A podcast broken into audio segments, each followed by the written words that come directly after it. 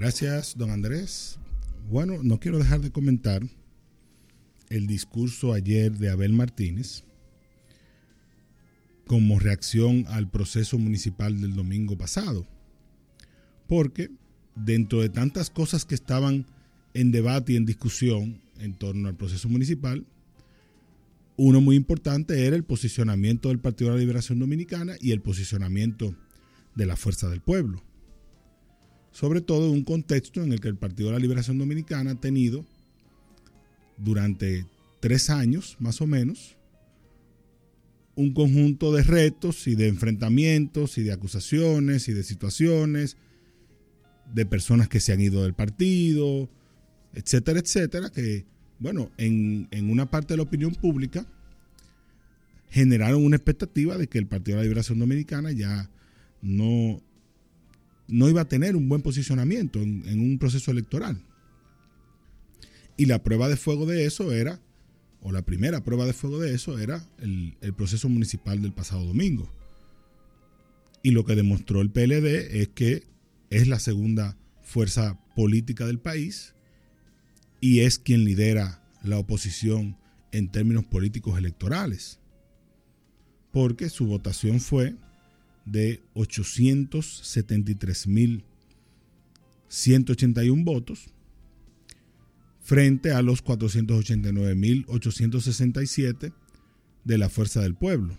Es decir, un 23.1% del total de los votos se lo lleva el PLD, el 13% se lo llevó la Fuerza del Pueblo y cabe mencionar el desempeño del Partido Revolucionario Dominicano, porque también está entre los partidos mayoritarios, que tuvo 138.606 votos para un 3.7%. Esos tres sumados, la Alianza Rescate RD, tienen entonces el 39.8% del pastel.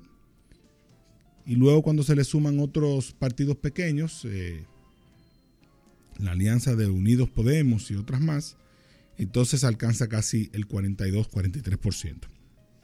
El resto se lo lleva entonces el Partido Revolucionario Moderno con su alianza, que suman alrededor del 57-58% de lo que sucedió el domingo.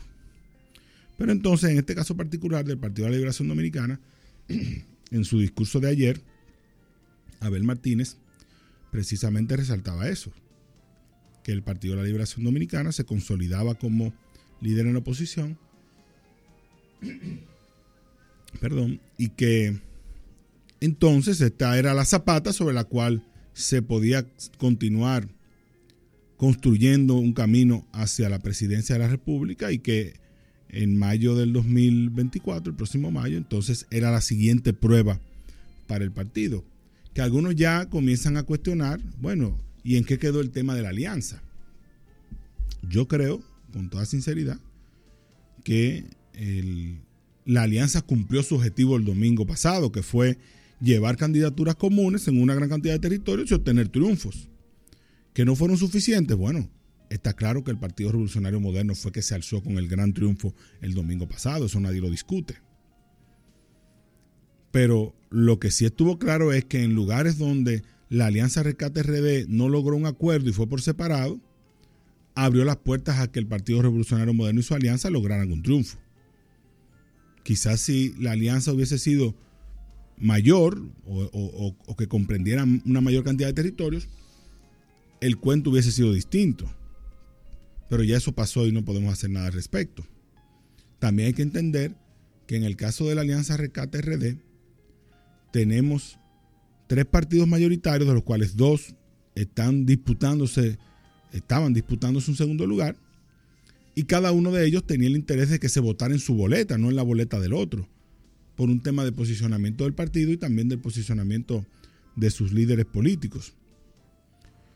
Y por eso los que dicen, bueno, pero es que esa alianza, al no ser total, no, no sirvió de nada. Yo creo que eso es un error decir eso, porque hay que entender la lógica de la alianza. Ahora, hacia mayo, que ya algunos dicen que ya entonces la alianza quedó muerta porque eh, el desempeño del domingo no fue el esperado, cometen otro error los que lo analizan desde ese punto de vista porque El acuerdo hacia mayo es una alianza senatorial que se mantiene y que incluso se pudiese ampliar. Cada quien va en libertad en, los, en la parte de los diputados. Cada quien lleva su boleta. Y entonces en el nivel presidencial el acuerdo es que ante la posibilidad de una segunda vuelta electoral, el que pase de la alianza recibe el apoyo del resto. Y yo creo que eso se sostiene y se mantiene. No tiene por qué dejarse a un lado. Eso igual se sostiene perfectamente. Incluso yo auguro que en la parte senatorial, muy probablemente la Alianza Rescate RD amplíe los acuerdos que tiene, que creo que hasta ahora son 14 o 15 senadurías, muy probablemente se lleve a 20 o a 21. Porque es un espacio donde la oposición debe entender que no puede darle cabida al partido de gobierno a que mantenga una hegemonía que ya la tiene en lo municipal, que la pudiera obtener en una repostulación, una reelección, bueno, y que también la mantenga en el Senado de la República y en la Cámara de Diputados. En la Cámara de Diputados quizás es un poquito más complejo por la naturaleza plurinominal de la, de la elección, pero en el caso del Senado, el cuento es otro. El PRM, si mantiene estos números, puede alzarse también con un Congreso, un Senado de la República, eh, donde tenga la mayoría, incluso calificada, como la tiene ahora. Entonces, la alianza Rescate RD se siente en la mesa de discusión con muy poco tiempo, porque ya el plazo nada más son cinco días después de las elecciones municipales, y se siente entonces a negociar esa realidad, que como digo, en lo presidencial no tiene por qué variar el acuerdo que ya existe, en lo senatorial se puede ampliar, y en el tema de los diputados se mantiene tal cual, porque ahí cada quien lleva su boleta. Pero en términos generales, ya veremos cómo queda eso, porque a partir de la semana próxima ya comienza un nuevo escenario y comienza un nuevo proceso electoral con miras a mayo de este 2024. Nosotros lo dejamos hasta ahí y a, ustedes lo dejamos con Arturo López Valerio y la acostumbrada sección de los martes tecnológicos del Manamaná. Hasta entonces.